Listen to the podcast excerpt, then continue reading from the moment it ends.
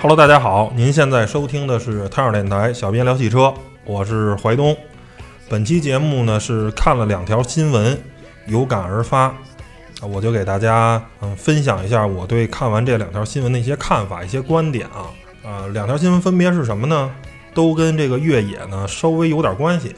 一个是长城炮皮卡这个拖车钩断裂门事件，第二个呢就是一个女大学生在格尔木可可西里无人区啊走丢了的这么一个新闻。咱们先来说说这个长城炮皮卡啊，先给大家回顾一下这个事件，就是在七月底八月初这段时间，很多的网友就爆料了自己的这个长城炮皮卡因为这个拖车啊弹射的这种拖车。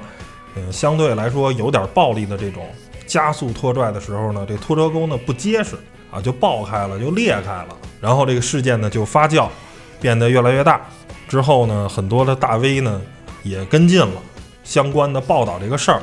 但是呢，值得呃大家高兴的呢，就是长城没有过太多时间呢，就官方给出了一个回应，就说我们这个可能确实有问题，让大家失望了。然后我们之后呢会。改进，去修复这些问题，大家不用担心，我们是一个负责任企业，不会不管大家。大概就是这么一个声明啊。我想先说说我对这件事儿的一些看法，聊聊这个事儿到底是不是长城的责任。首先呢，可以明确说这件事儿，长城在说明书上解释的很清楚，对于拖车钩的使用呢，人家说了，就是请正常的去拉这个拖车钩。不要用弹射的这种方式，就相对比较暴力的方式去拖这个拖车钩，这是在它的说明书上写明的。但是大家也都明白，越野车很多的时候需要这个弹射的这么一个方式才能脱困，所以呢，其实是两者对这个车辆用途的一个误解。长城呢，在他认为这个车最起码它的乘用版。跟它的商用版，它不是一个纯越野取向的，更多的时候是一个泛户外的这么一个工具车，它不那么硬派。你把这个车开到一些比较危险的地方，首先就是不理性的。嗯，换句话说啊，如果不是长城炮，如果是一辆普通的哈弗 H 六，你要是用这种弹射的拉，那肯定是不行的。那些车都没有大梁，对吧？都是承载式车身，拖车钩都是直接拧在车架子上的。你拖肯定就易扣了，肯定就不行。而长城其实默认的这个炮，它的用途呢，可能也没有那么的硬派，也没有那么的强调越野性。但是呢，这个就牵扯到一个，首先长城炮有越野版，对吧？这个越野版车型，你再说不能越野，这个肯定首先不行。第二个呢，它之前呢又有很多的这个相关的宣传，也在宣传其越野性能。等于它自己的官方的宣传途径、宣传的这个方向，和它实际本身的这个工程师设计这个车的用途、工程师写这个说明书，两者是冲突的。这个东西，这个拖车钩一定是强度不够的，这个首先是没得洗，对吧？因为它用了一个九十度的这么一个直角的这么一个结构，然后把这个这个部件是直接焊在车身上，这个强度呢，目前看是有点强度不足的。而如果你直接把这个通过哪怕是用螺丝固定啊，就像后面那种拖车钩或者是什么其他的方式，让这个整个部件更坚固一点，可能就不会出现现在长城的这个问题了。所以说呢，这件事儿呢本身是长城设计部门跟宣传部门的内部呢没协调好。如果你强调这个车不能越野，不能特别。干苦活累活不能这么弹着用，那你就把这个事儿写的明明白白，说明书上也这么说，你后期宣传也是，我们这是个泛户外的啊，我们这就是一个大个儿的 SUV 啊，我们别聊越野的那些东西，对吧？你就别扯那些越野性能，或者呢，你要说我这 OK，我这车可以越野，可以干脏活苦活累活啊，可以这么相对暴力的粗鲁的一点使用。那你就设计的时候呢，把这个东西设计得更尽善尽美一些，不要出现这些呃比较低级的错误。等于其实是长城不同部门对于这个车的定位不一样，然后产生了这个误解。那现在呢，他既然已经承认了自己的这个车有问题，那就重新回炉重造啊，想一个更好的更优的这么一个解决方案。呃，说到这儿呢，也可以稍微说几句这个越野车的救援啊，就是这种一般人觉得暴力的这种拖拽方式可不可以？嗯，这个在有些的越野的救援环境下这么做是可以的，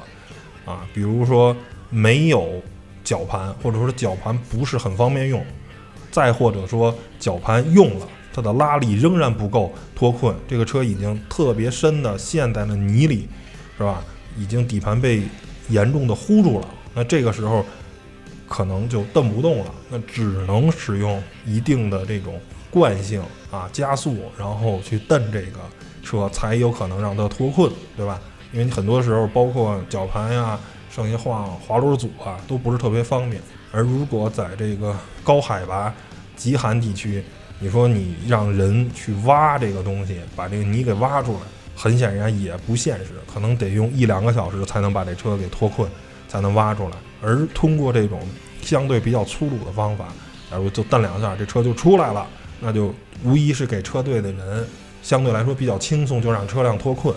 对吧？所以说你也别说这什么饱汉子不知道饿汉子饥，然后一看这么这种看的比较粗鲁的救援方式，说哎，你看不会救援，车哪有这么开的呀？你越野车不能开，就那。事实上不是这样的，有些时候只能这么救。但是呢，用这种救援方式的，你的拖车绳是要选择这种有拉力的，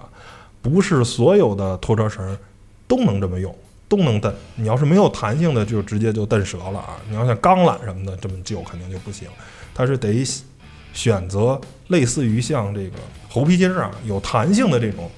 啊拖车绳才能这么救。除了这个拖车绳，其实像防沙板啊、绞盘呀、活轮组啊、猴爬杆儿这些东西，都是越野时候挺有用的这么一个装备。嗯，我觉得就是玩越野的人都应该带上。下面呢，再说说这个无人区的这个事儿啊。这个有一个江苏的女孩呢，嗯，都跑这个可可西里无人区里了。啊，应该是可能是因为极低的气温，这个女生呢就。不幸的离开了这个人世啊，生命就留在了这个美丽的可可西里。这个事儿呢，已经是这种老生常谈的问题啊。当然，这个女生可能本身就有这个自杀的倾向啊，这个咱们啊不说。但是就是说，出于好奇，出于想挑战极限、挑战自己的这种人也非常多，非得要去无人区啊。这个首先我想说是一个。嗯，很不理智的一个行为啊！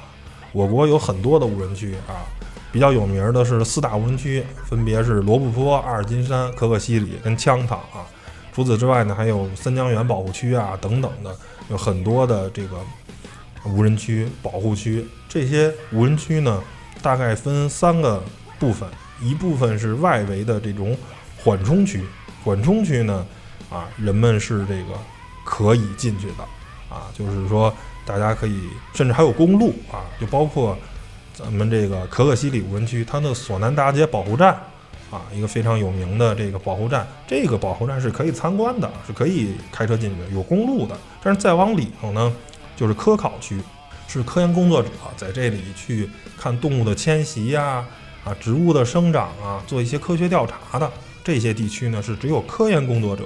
才可以进入。再往里就是核心保护区，核心保护区是连科研工作者都不能进入的，就是禁止任何人进入的这么一个区域。所以呢，保护区实际上这些无人区是有它的一级一级的层级的这么一个关系。首先，无人区啊是谁都进不去啊，这个是一个。我希望如果有不知道的人啊，就现在就是您得知道，这个无人区呢，首先国家是明令禁止，不让进。第二个呢，是你自己进去呢也非常的不安全，啊，除此之外，可能有一些可以进的人烟稀少的地方，但是我觉得呢，你进去的话也要做好准备，啊，不要盲目的进入。现在很多人就是脑袋一热就那个什么了，啊，比如你进去之前，我觉得，首先最起码要准备一部，甚至说两部的这种海事卫星电话，或者不依靠移动联通网络的电话，什么意思？就那些地区是没有基站的，你拿着咱们普通的电话到那儿是没信号的，你打不了电话。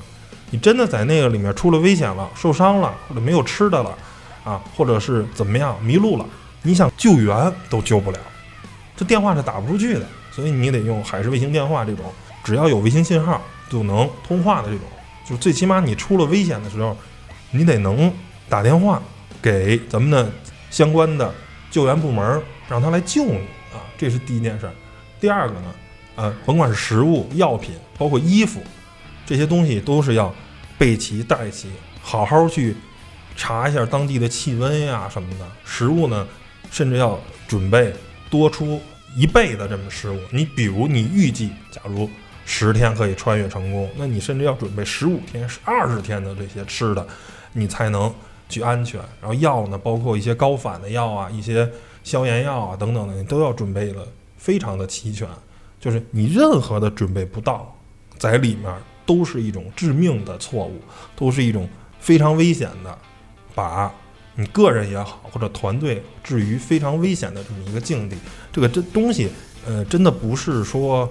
呃，开玩笑也好或者是什么，就是我以我一个自己亲身的案例啊，可以分享大家。我们有一年去塞肯坝，啊，做项目，嗯，团队一共四个人，开了一辆车。啊，然后呢，团队四个人呢，其中有一个人呢，出发呢当天呢就感冒，